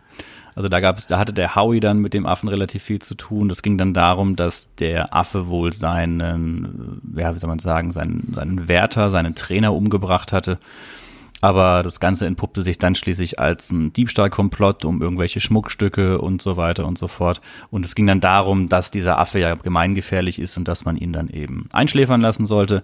Und ich glaube, es war dann tatsächlich so, dass der Howie und der Colt, dass die den Affen mitgenommen haben, weil der letztendlich dann auch so ein bisschen der Zeuge von dem eigentlichen Mord war. Ja, also eine Folge, die mir so ein bisschen in Erinnerung geblieben ist, die ich jetzt auch dann, als ich sie wieder gesehen habe, dann ähm, doch auch wieder sehr positiv aufgefallen ist. Die ist in der gleichen Staffel, heißt im Englischen Reluctant Traveling Companion, war die sechste Folge, ist eigentlich so von der Handlung so eine typische Handlung. Ähm, da weiß ich jetzt auch nicht, äh, inwiefern typisch jetzt, weil ich einfach so viele Jahre äh, durch Serien und Filme einfach daran gewöhnt bin und, oder ob das auch schon damals in den 80er Jahren so eine typische Folge war. Äh, Colt wird engagiert, äh, eine Frau zu überführen, die äh, festgenommen worden ist, ähm, die eine Zeugin in dem Fall ist und die soll er von einem Ort zum anderen überführen. Die will nicht fliegen, weil sie Flugangst hat, also setzen sich in den Zug. Und diese Frau ist halt alles andere als kooperativ. Sie prügelt sich mit, äh, mit Colt, sie beleidigt ihn, sie schreit ihn an, alles Mögliche, was dann nur möglich ist. Und äh, er muss halt äh, in diesem Zug sich gegen die Leute erwehren, die halt ihr an den Kragen wollen. Ist also eigentlich eine ganz einfache, simple Geschichte, das unzähmbare Biest sozusagen. Am Schluss küssen sie sich natürlich, weil er sie doch gezähmt hat, aber naja, zu Frauenrechten wollen wir mal jetzt nichts sagen. Und ähm, noch eine ganz nette Geschichte ist halt nebenbei, dass halt im Nebenabteil halt Richard Burton sitzt. Richard Burton als äh, er selber als der Schauspieler. Mhm. äh, der sich gerade auf eine Rolle vorbereiten will und sein Skript halt liest und deswegen halt seine Ruhe haben will und dann halt immer wieder von Cold und dieser Dame gestört wird, wenn die sich halt mal wieder zoffen. Und Colt will halt äh, sich bei Richard Burton einschleimen, damit er einfach Chance hat, irgendwie bei seinem nächsten Filmprojekt halt äh, als Stuntman engagiert zu werden. Ist halt so eine lustige Geschichte, sehr viele äh, kurze Gags, äh, sehr viele One-Liner, sehr unterhaltsam, aber halt wie gesagt vom Drehbuch her doch recht simpel. Es gab auch eine Actionsequenz, die dann auf dem Dach des fahrenden Zuges stattgefunden hat, die offensichtlich, wenn man sich das jetzt nochmal anguckt, offensichtlich einfach auf einer Bühne gedreht wurde, wo ein Ventilator eben lief und dann äh, hat man im Hintergrund irgendwie eine vorbeifahrende Landschaft über die Leinwand flimmern lassen. Ja, man muss ja sehr, sagen, sehr amüsant. Ja. Lee Majors hat zwar Cold Sievers den Stuntman gespielt, hat auch einige Sachen selber gemacht, aber die richtigen Stunts dafür ist er halt auch nicht der Mann. Und wenn man ihn dann in eine Aufnahme setzen musste, in gewissen Szenen musste man halt auf Tricks zurückgreifen. Mhm. Eine Folge, an die ich mich auch noch erinnert habe, das war die in der dritten Staffel am Anfang. Da gab es auch eine Crossover-Folge. Das war ja auch gerne mal so, dass man das gemacht hat, dass man verschiedene TV-Serien miteinander kombiniert hat, indem die sich, die haben dann quasi im gleichen Serienuniversum gespielt. Mhm und das war die äh, zweite Folge, glaube ich, von der dritten Staffel mit dem Namen Trauma, beziehungsweise im Deutschen der Schlüssel. Und da ging es, gab es dann ein Crossover zu der Serie Trauma Center. Sagt das dir irgendwas? Trauma Center sagt mir gar nichts gerade. Auch von Larsen eine TV-Serie. Okay. Ich glaube aber tatsächlich, dass es die im Deutschen nie gegeben hat. Müsste ich mal überlegen. Ähm, ich sehe hier gerade Trauma Center Medical Drama. Hm, war nur eine Season mit 13 Folgen. Naja, das hat man ja ganz gerne mal gemacht. Da kommen wir, glaube ich, dann auch bei Magnum, bei der Magnum-Episode vielleicht mal dazu, dass man ja versucht hat, eine Serie ähm, irgendwie durch eine vorhandene Serie noch so einen Push zu geben. Also dann hat man das war zum Beispiel bei Magnum, kann ich das kurz erwähnen, war es so, es gab ja dann die andere Serie Riptide, Trio mit vier Fäusten. Ja. Und die hat man ja, es gab dann auch mal eine Begegnung zwischen Magnum und dem Trio mit vier Fäusten und im Anschluss an die Magnum-Folge lief dann halt eben direkt eine Folge von Trio mit vier Fäusten. Und so hat man eben auch gerne mal bei solchen Serien in den 80ern versucht, das dann so einfließen zu lassen. Ja, ist ja ein valides Mittel, um eine andere Serie zu pushen. Genau. Weiß nicht, ob das wirklich so häufig auch wirklich dann funktioniert hat. Also man kann es ja nicht messen, ob die Serie dann nicht äh, auch so erfolgreich gewesen wäre. Ähm, aber ich fand das immer so ein bisschen zwiespältig besonders wenn, also das war jetzt in den 80er Jahren nicht, das ist ja eher was Neueres, äh, wenn dann auch sogar die Handlung dann in diesen beiden Serien fortgeführt wird. Das heißt, man hat den ersten Teil einer Handlung in der einen Serie und den zweiten Teil dann in der zweiten Serie. Das fand ich immer so, also das gibt's heutzutage des häufigeren. Das finde ich immer so ein bisschen problematisch, weil man dann irgendwie dazu gezwungen wird, dann doch die andere Serie zu schauen, auch wenn man sie nicht sehen will mhm. oder sie nicht interessiert. Und ähm, naja, ich finde das immer ein bisschen problematisch auf jeden mhm. Fall. Die neunte Folge der dritten Staffel, das war übrigens auch die Folge, wo Lee Majors den Song gesungen hat. In der Folge. Also da wird die, die, wie heißt das, die vierte Wand, die dritte mhm. Wand wird da auch nochmal durchbrochen, indem quasi dann Colt den Song äh, Unknown Stuntman im Rahmen der Filmhandlung, äh, der, der Folgenhandlung quasi auch nochmal singt. Eigentlich ziemlich abgedreht, das Ganze. Tja, die Drogen. es gab noch eine Folge in der vierten Staffel. Das war die Folge ähm, Nummer 6, das Geisterschloss, beziehungsweise Oktober the 31st. Da hat tatsächlich Elvira mitgespielt. Elvira Mistress oh. of the Dark. Ich weiß nicht, ob du die. Ja, äh, natürlich kenne ich Elvira sagt. noch. Ah, mein Gott, dieses Dekolleté. ja, ich weiß, ich wäre jetzt, wär jetzt mal vorsichtig mit dieser Aussage, dass Dekolleté, die gute Dame hat bestimmt auch schon ein paar Jährchen mehr mittlerweile. Ja, das ist, äh, sagen wir es mal so, ich fand sie nie als die hübscheste. Auch Was? damals nicht. Naja, hm. also diese Schminke und diese Hochsteckfrisur, also auch wenn das vielleicht 80er Jahre war, das war nie mein Fall. Äh, aber sie hat halt damals ihre Vorzüge äh, öffentlich, äh, ja nicht ganz öffentlich, aber ordentlich verpackt, äh, dass sie zur Geltung kam. Ja, äh, hatte glaube ich auch einen eigenen Film. Ne? Ja, der war aber eher sch äh, mehr schlecht als recht. Ja, wer weiß. Ähm, Gut, fällt dir noch was zu den einzelnen Folgen ein, besondere Folgen? Hast du da noch irgendwas? Vielleicht Gab es irgendwelche könnte, Specials? Na, man könnte vielleicht jetzt noch über die letzte Folge wollte ich, könnte man vielleicht mal was sagen, mhm. was halt meiner Meinung nach ein absoluter Tiefpunkt ist.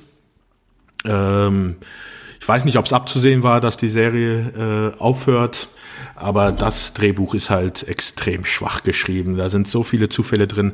In der Folge geht es darum, dass ein Stuntkollege von Cold Sievers gestorben ist und dem sein Sohn ähm, kommt halt äh, mit seinem Leben nicht so ganz klar, wird halt von anderen Leuten, von anderen Jugendlichen gehänselt. Der Junge ist irgendwie 16 oder 15 oder 16 Jahre alt und die Mutter bittet halt Colt, äh, sich um ihn zu kümmern. Was dann Colt natürlich auch macht. Er nimmt ihn mit in einen Boxclub eines befreundeten Polizeioffiziers um ihm dort halt so ein bisschen Disziplin beizubringen, dass er sich ablenken kann und so weiter. Der Polizist arbeitet aber nebenbei halt auch natürlich noch als Polizist, äh, hat nicht den Boxclub und ist hinter einem Drogenring her. Und äh, wie der Zufall es will, arbeitet der Junge, der den anderen, der diesen Jungen hänselt, natürlich auch für diesen Drogendealer. Und äh, also so viele Zufälle und ähm, einfach schlechte Handlungen, und also die letzte Folge, allein wegen dieser letzten Folge hätte ich gesagt, ja, ja, da könnt ihr die Serie gerne einstellen. Naja, du weißt doch, die USA, das ist ein kleines Land, da ähm, kennt, kennt jeder, jeden. jeden. Das ja. ist alles so dicht beieinander. Da können solche Zufälle schon mal passieren. Aber ja, in allgemein, ähm, man merkt dann schon, ich habe nur noch dann ein paar Folgen aus der vierten und fünften Staffel gesehen, aber vor allem in der fünften Staffel merkt man dann schon gewisse Ermüdungserscheinungen. Ich habe auch das Gefühl, dass der Lee Majors dann langsam ein bisschen zu alt für die Rolle wurde. Hm, wie alt war er denn zu dem Zeitpunkt? Also ich, so. ich fand ja sowieso immer, dass er schon recht alt aussah für äh, sein Alter. Also auch schon als 6 Millionen Dollar Mann hätte ich jetzt nicht gedacht, dass das so ein äh, dass er in seinem knackigen Alter ist. Aber okay, der ist 1939 geboren. Das heißt, die Serie hat wann angefangen? 1983.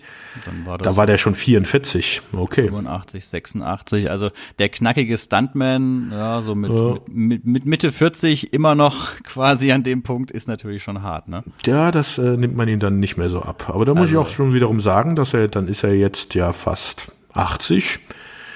Hat er mit knapp vor 80 dann noch bei Ash vs. Evil Dead aber noch recht fit ausgesehen. Ja, war auch eine großartige Rolle. Also wann hat man denn mal die Gelegenheit, die, den, den Vater von Ash zu spielen? Ne? Ja. An sich kann man sich da auch keinen besseren Schauspieler für vorstellen, ganz ehrlich. Also großartige Wahl, ja.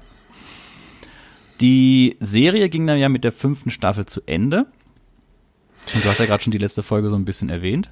Ich glaube, ist auch besser so. Das ist sowieso immer so ein Problem bei vielen Serien, dass die sich halt einfach selbst ausleben.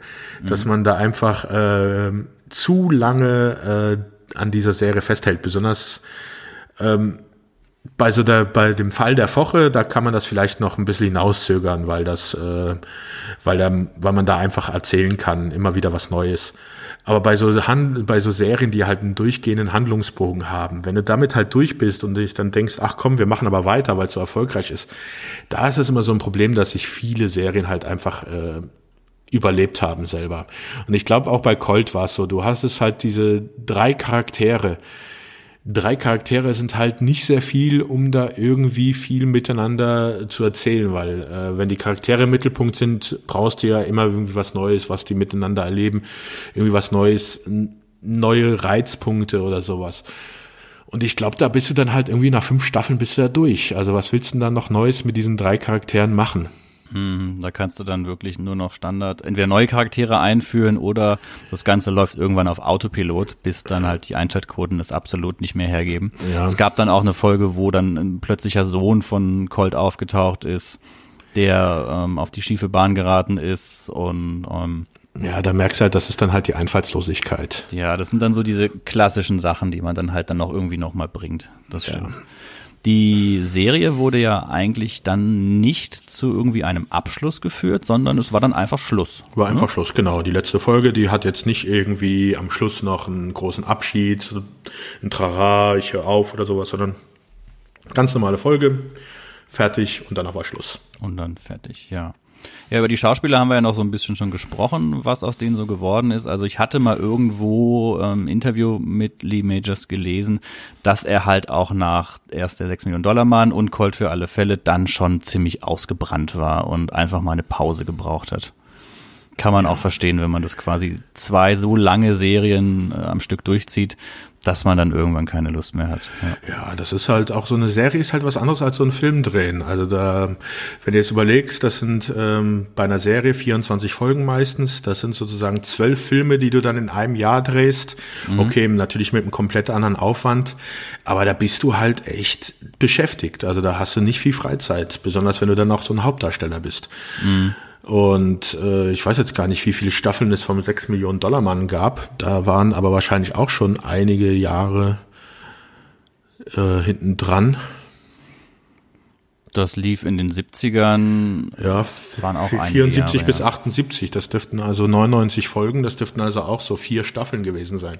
Wenn du dann erstmal so neun Staffeln hinter dir hast, äh, ja, ich glaube, dann hast du auch mal Lust, eher ein bisschen Freizeit zu haben. Und das damals waren ja wirklich immer so die Serien, die ihre 24, 25 Folgen gemacht haben. Mhm. Nicht so wie heutzutage, wo sie manchmal nur 13 äh, Folgen bei einer Serie machen.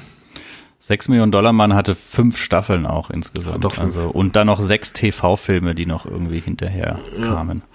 Also das ist schon schon Wahnsinn. Naja, der wird auch gut verdient haben in der Zeit, ne? Das glaube ich schon. Also ich, äh, wenn der jetzt nicht alles versoffen hat, äh, dann dürfte er schon äh, einiges auf die hohe Kante gelegt haben. Wo man ja weiß, dass das ja immer regelmäßig passiert, ne? Ja, das ist, ich frage mich immer, was die ganzen Hollywood-Stars, äh, die Alten, von denen man hört, dass die dann abgebrannt sind und pleite, wie die es schaffen. Also da muss man sich doch nur mal ein bisschen Geld zurücklegen, dass man von den Zinsen leben kann. Dann kannst du im Rest machen, was du willst, aber.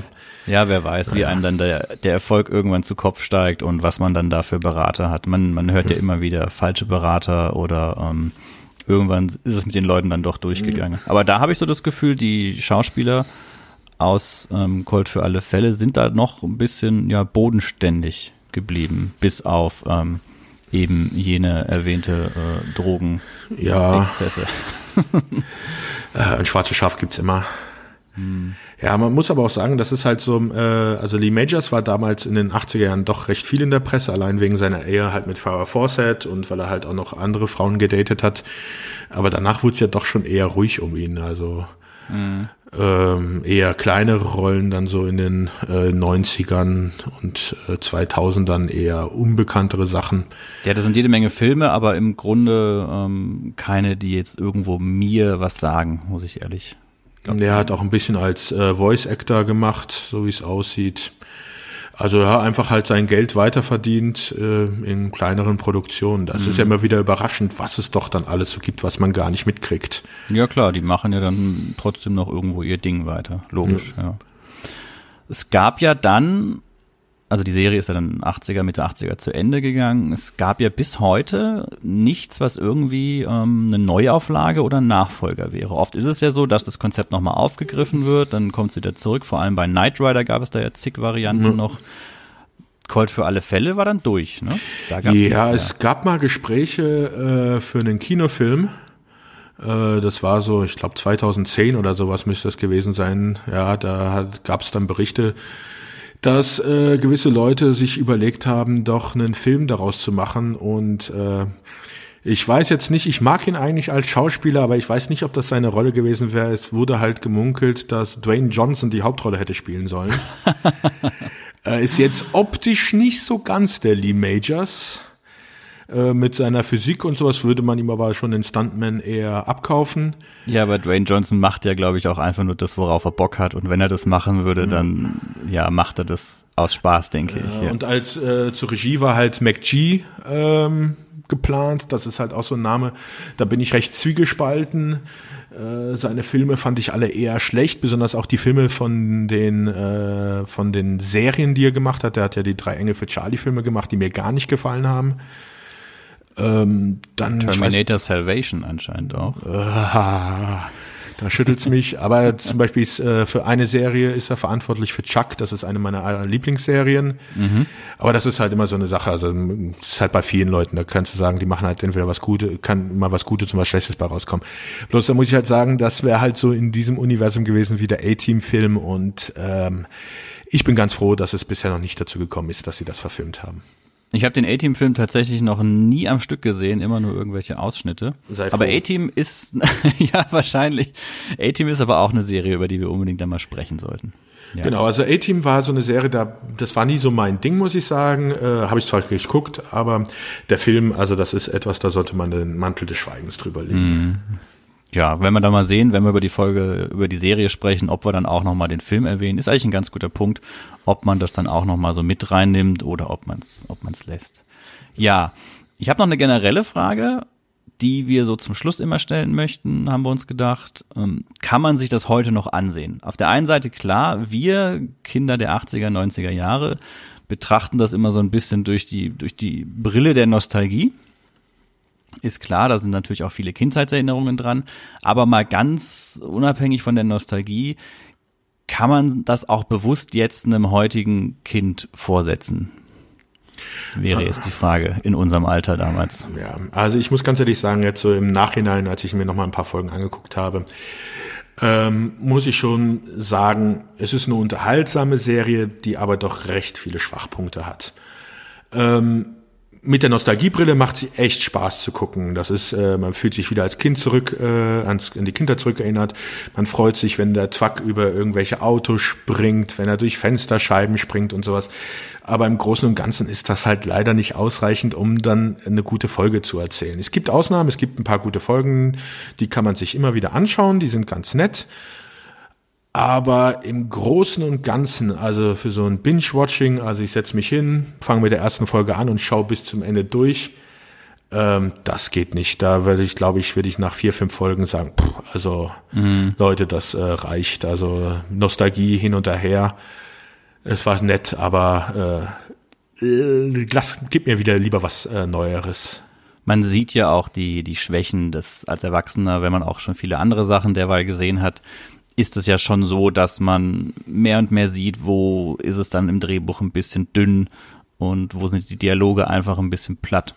Ich kann jetzt gar nicht sagen, wie gut die deutsche Synchronisation ist. Also es ist ja schon so, ich gucke mir, ich weiß nicht, wie es dir geht, aber ich gucke mir diese Serien dann jetzt tatsächlich nochmal auf Deutsch an, also so, wie ich es auch als Kind erlebt habe. Ich kann mir die auch gar nicht im englischen Original ansehen dann. Das ähm, wirkt es irgendwie ist, fremd Es ist am, best, am Anfang ein bisschen komisch, aber ich muss halt sagen, ich gucke mir halt dann die Folgen an, so wie ich es halt jetzt kriege. Gold für mhm. alle Fälle ist halt ein bisschen problematisch. Da sind halt nur die ersten zwei Staffeln auf DVD erschienen und danach ist halt Schluss. Mhm. Äh, wahrscheinlich waren die Verkaufszahlen nicht gut genug, so dass man sich halt gedacht hat, okay, da bringen wir nichts mehr raus.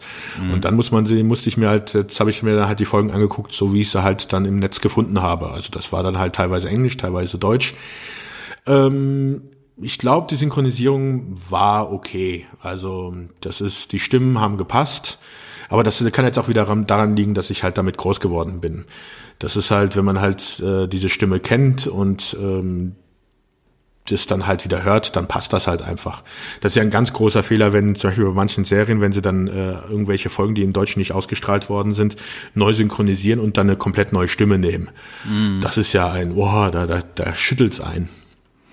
Wobei man muss sagen, äh, Howie wurde im Deutschen von Thomas Danneberg synchronisiert. Den kennt man ja als die Stimme von Arnold Schwarzenegger, Sylvester Stallone, Terence Hill, John Travolta und so weiter. Das okay, ist schon ein das wusste ich Name, jetzt ne? nicht. Das äh, sollte man sich aber mal vor Augen führen, weil das passt halt so ganz und gar nicht. aber äh, ich glaube. Er war also, da ja auch noch jünger. Ne? Ja, und äh, die Synchronsprecher in Deutschland, also die wirklich guten, äh, die können ihre Stimmen schon äh, sehr unterschiedlich gestalten. Mm. Das auf jeden Fall. Also ein richtig großer, ein großer Kinosynchronsprecher. Mhm. Colt wurde von Hans-Werner Bussinger gesprochen.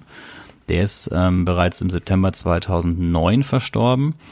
Und ähm, was ich hier so sehe, war er dann doch so eher ein klassischer Seriensprecher. ja, da sieht man dann auch schon meistens so die Hierarchien bei äh, Synchronsprechern. Also es gibt so manche, die, die tauchen immer wieder bei irgendwelchen Serien auf, die hörst du dann alle Nase lang. Hm. Ja, ähm, fällt mir ein, haben wir noch irgendwas? Oder sind wir im Groben und Ganzen? Ich würde vielleicht noch so ein bisschen, noch was, was ich noch kurz erwähnen wollte, wäre ja. halt so, wenn man diese Art von Serie mag, also jetzt, wenn, wenn man sagt, oh, Cold Seavers, das habe ich gerne früher geguckt, was kann ich denn heute gucken, was so in die Richtung geht? Da würde ich, äh, würde ich jetzt so zwei Sachen vielleicht erwähnen. Das eine, jetzt äh, steinige mich nicht gleich, also ich selber gucke sie auch nicht, weil sie mir auch nicht gefällt, aber wer halt auf solche Stunt-Szenen und sowas steht, für den wäre vielleicht was wie Alarm für Cobra 11. Äh, wow, jetzt kommst du gleich in der ersten Folge mit solchen Geschützen an. Ja, ja, aber mal so gesagt, für die Stunts, äh, wer sich, wer sich nur an diesen Stunt-Szenen ergötzt, ich glaube, für den ist diese Serie was. Mhm. Weil äh, würde auch passen. Also die Drehbücher sind, glaube ich, genauso schwach, äh, sind auch One-Liner und äh, okay, die schauspielerische Qualität ist, glaube ich, ein kleiner Unterschied. Aber was ich, ähm, glaube ich, so von der Art her jemanden ans Herz legen würde, ist dann die Serie Human Target. Die ist auch jetzt schon ich weiß gar nicht, zehn Jahre oder so alt, ist eigentlich eine Comic-Verfilmung äh, von einem DC-Comic, äh, wo es um einen, ja, eher, also er ist kein Kopfgeldjäger, sondern er ist Bodyguard, äh, der halt sozusagen die Rolle von Leuten übernimmt, die auf die ein Anschlag vorbereitet wird, der sich dann sozusagen als Sieg äh, als als diese Rolle gibt, um dann halt sozusagen den Anschlag abzufangen. Und das mhm. ist so, mhm. glaube ich, eine Serie, die so in die in diese Richtung geht. Also vom Gefühl her. Also es ist äh, schon ein bisschen anders, aber das Gefühl, glaube ich, her geht so in die in die Richtung. War von 2010, gab auch nur zwei Staffeln. Aber das wäre so eine Serie, glaube ich, die ich dann Leuten ans Herz legen würde. Ja. Okay. Hm, Sebastian, haben wir noch irgendwas? Äh, lass mich noch mal gerade mein Skript anschauen, aber ich glaube, ja, letzte Worte und Verabschiedung habe ich sonst nur noch bei mir stehen. Ganz genau. Ja, ich würde sagen, damit haben wir den Colt für alle Fälle auf jeden Fall äh, zu Genüge und aller Ausführlichkeit behandelt. Wir sind mal jetzt gespannt, was ihr von diesem Podcast, von dieser ersten Folge haltet. Das heißt, ihr habt Möglichkeiten, das Ganze zu kommentieren auf den jeweiligen Plattformen, wo wir diesen Podcast hochladen, beziehungsweise wo ihr euch das anhört. Und uns würde interessieren, was haltet ihr denn von der Serie Einkold für alle Fälle? Habt ihr sie gesehen? Welche Erinnerungen verbindet ihr mit der Serie? Was ist bei euch noch so in Erinnerung geblieben und hängen geblieben? Und ja, allgemein, was ihr eben von diesem Podcast haltet und noch generell so euch unter Umständen ja einfällt. Würde uns ja doch sehr interessieren, da ein paar Meinungen zu hören. Ja, vielleicht auch ein paar Anregungen, ob es irgendwas gibt, wo ihr sagt, ach, da gab es jetzt irgendwas, das hätte mich noch interessiert. Irgendwelche Sachen, die man dann halt in zukünftigen Pods äh, sich dann überlegen kann, dass man dann sowas mit einfließen lässt. Genau. Dann würde ich an dieser Stelle sagen, alle Fragen offen, äh, geklärt. Und wir hören uns dann beim nächsten Mal wieder. Genau. Dann noch einen schönen Tag. Schönen Tag. Tschüss. Ciao.